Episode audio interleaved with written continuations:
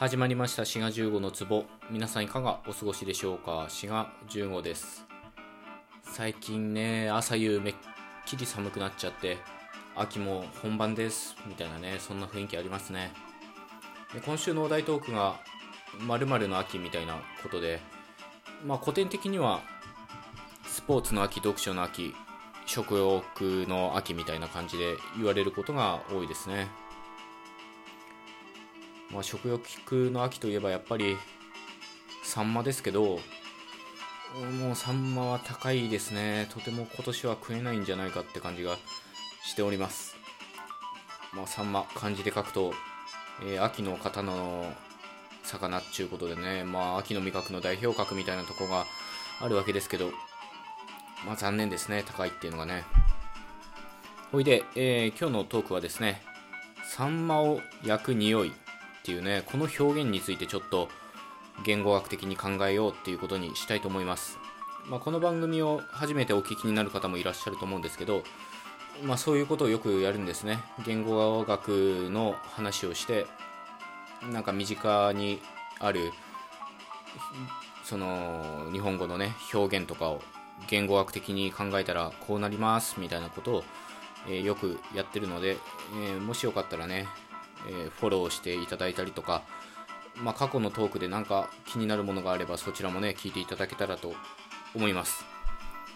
でもう一回言っとくとですね、えー、サンマを焼く匂い。うん。これ何のことはない日本語の表現って感じなんですけどちょっとね詳しく見ると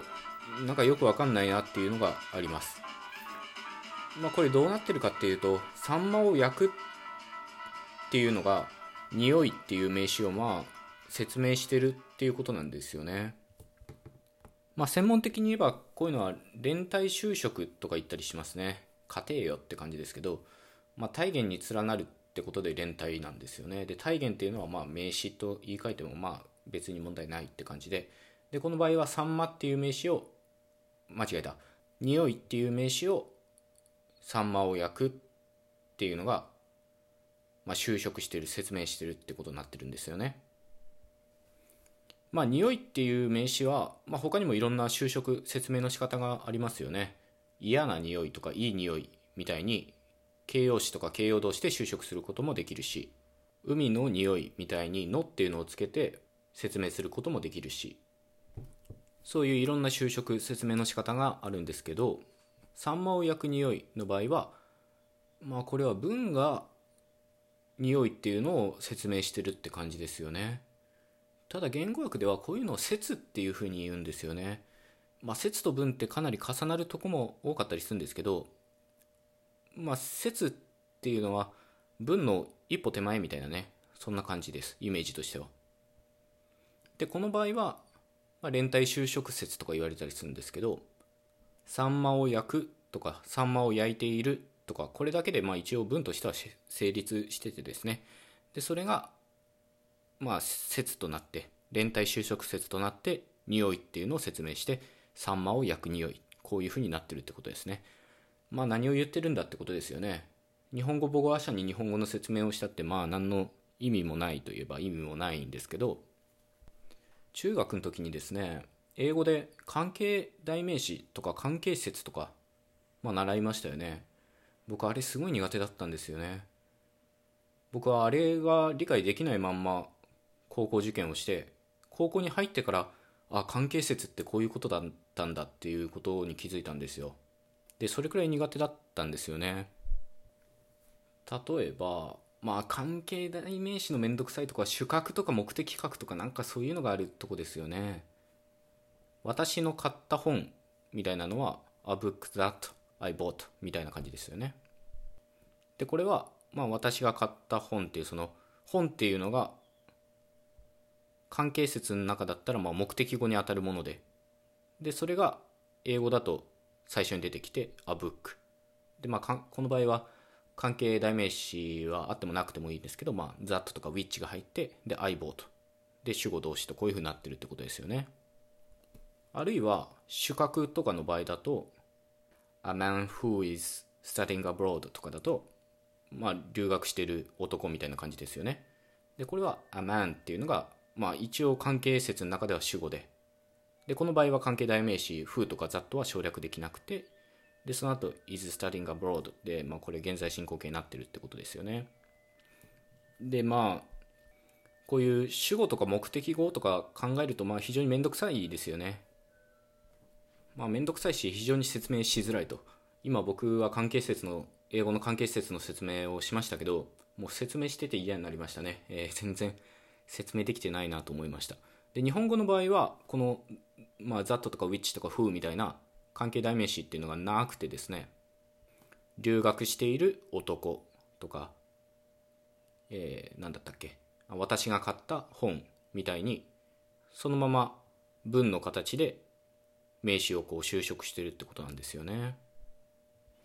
ただ古典の世界だとその連帯形っていうのがあったんですよね。なので終止形と連帯形が違う形だったのでこういうふうに名詞を説明するときには連帯形っていう特殊な動詞の形を使って、まあ、名詞を修飾してたってことなんですよね。例えば古典だと「あり」っていうその日本語がありましたよね。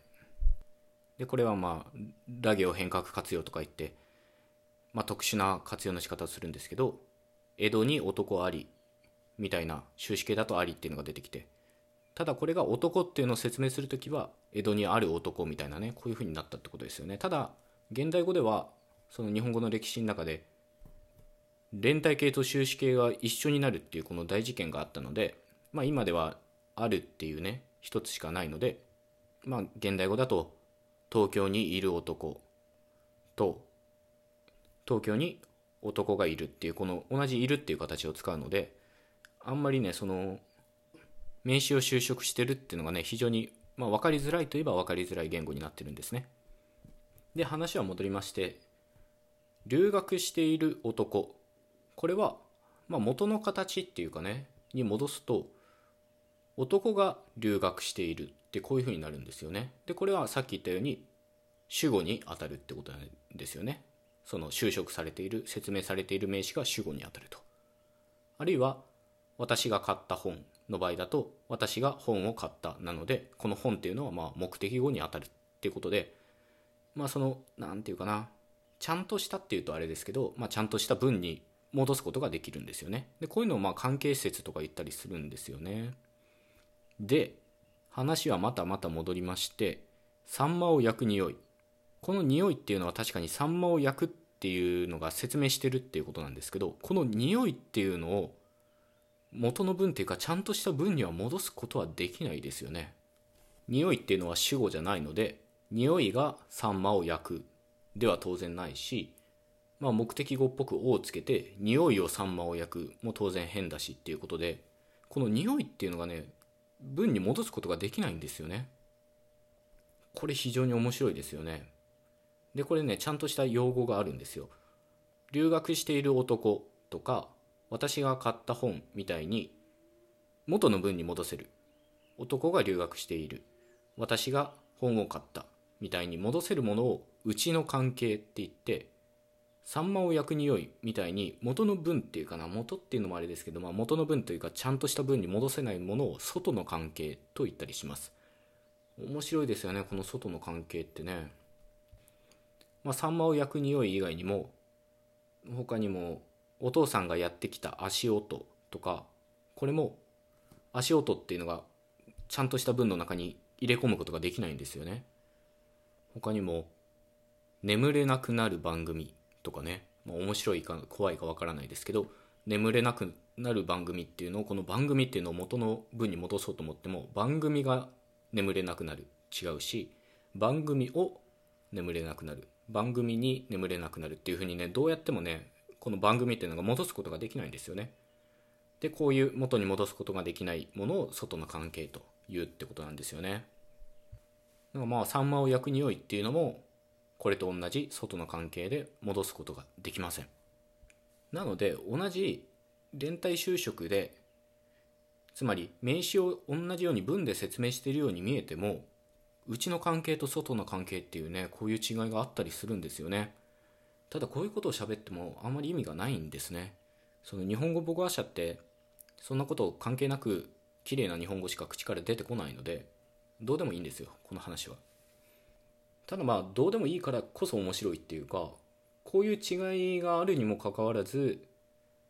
まあ我々はね平気で「サンマを焼く匂い」とか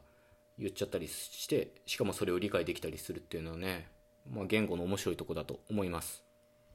というわけでねまあ今日は「サンマを焼く匂い」っていうことでその関係説とか連帯就職とかっていう話をしたんですけど説明が難しいですねこれ、まあ、ラジオっていうその音声だけっていうのもあるかもしれませんけど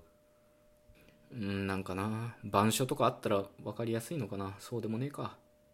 まあちょっと今日は分かりづらいお話だったかもしれません。もしねご質問等あればお便りいただけたらと思います。というわけで今回はここまでちゅうことでまた次回お会いしましょう。ごきげんよう。